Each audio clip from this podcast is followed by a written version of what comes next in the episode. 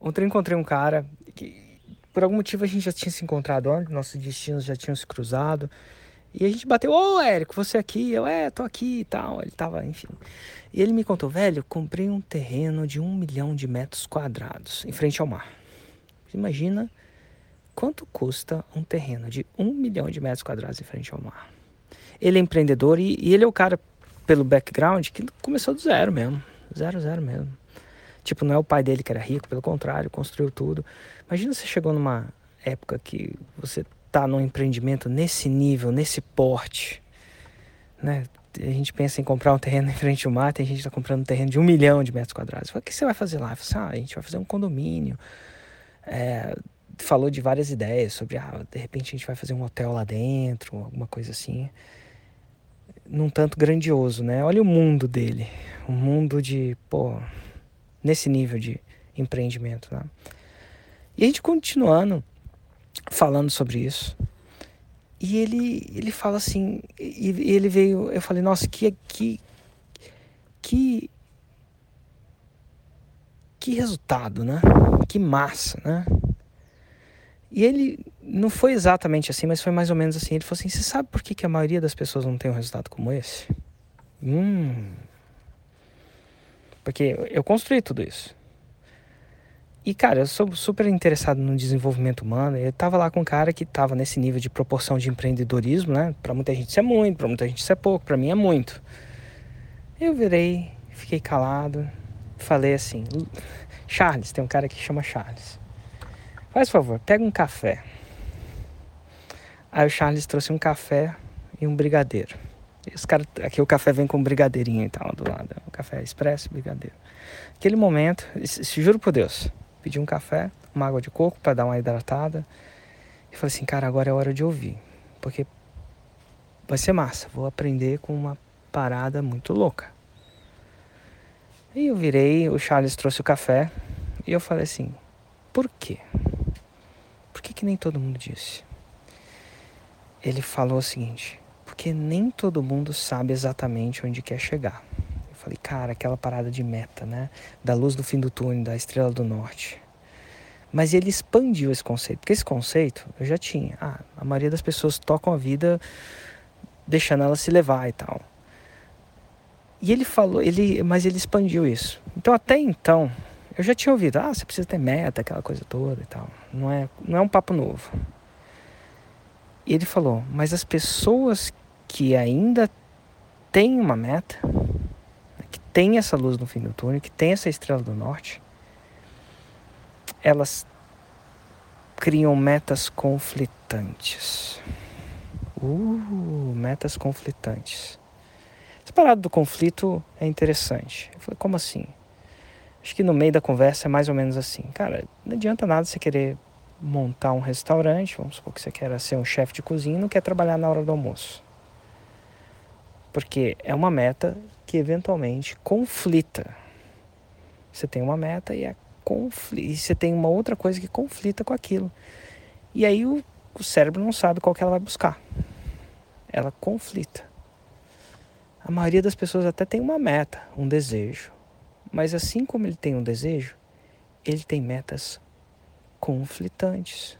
Ele nunca para para sacar os conflitos das metas conflitantes.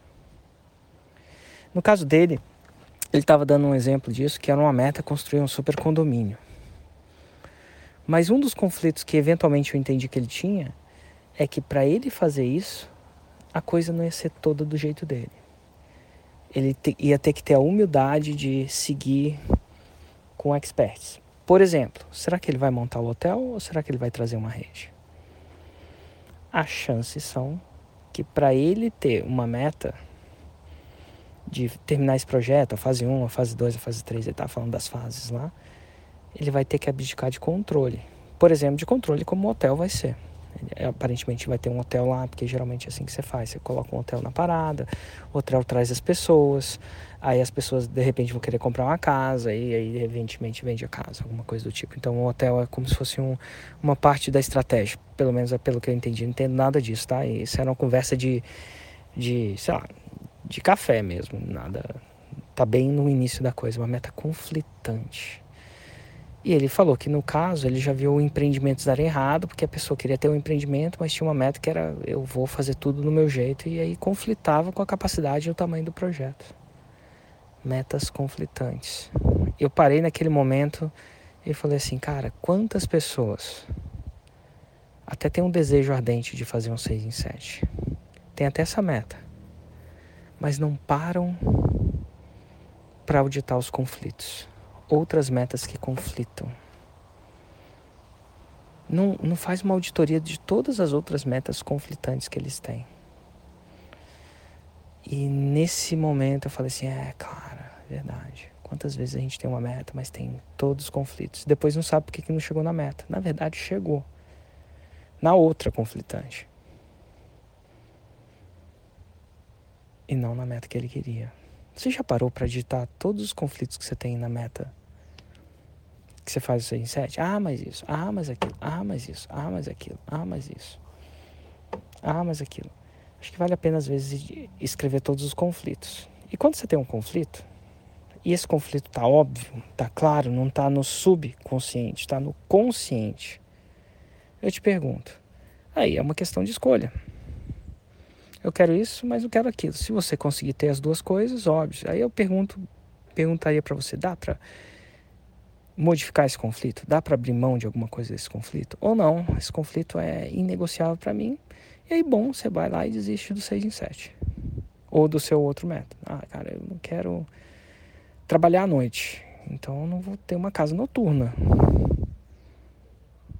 que é muito conflitante. Ah, mas é possível ter as duas coisas? É, de repente eu vou trabalhar à noite no primeiro momento, mas depois eu vou eventualmente é, ter um gerente. Ah, legal. Então é conflitante no momento, mas não é conflitante para sempre. Mas abriu minha mente, de, de verdade, no sentido de não só defina suas metas, defina os conflitos. Deixa eles na mesa.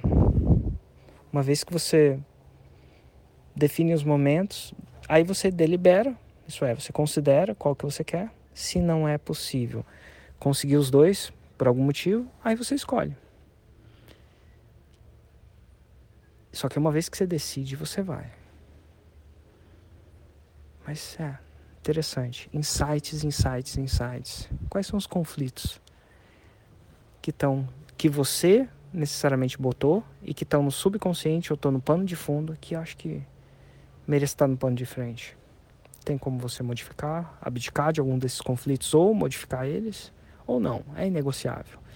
Chega negociável, é um conflito direto, chegou a hora de decidir. Ou você vai para um ou você vai para outro. Quais são os seus conflitos?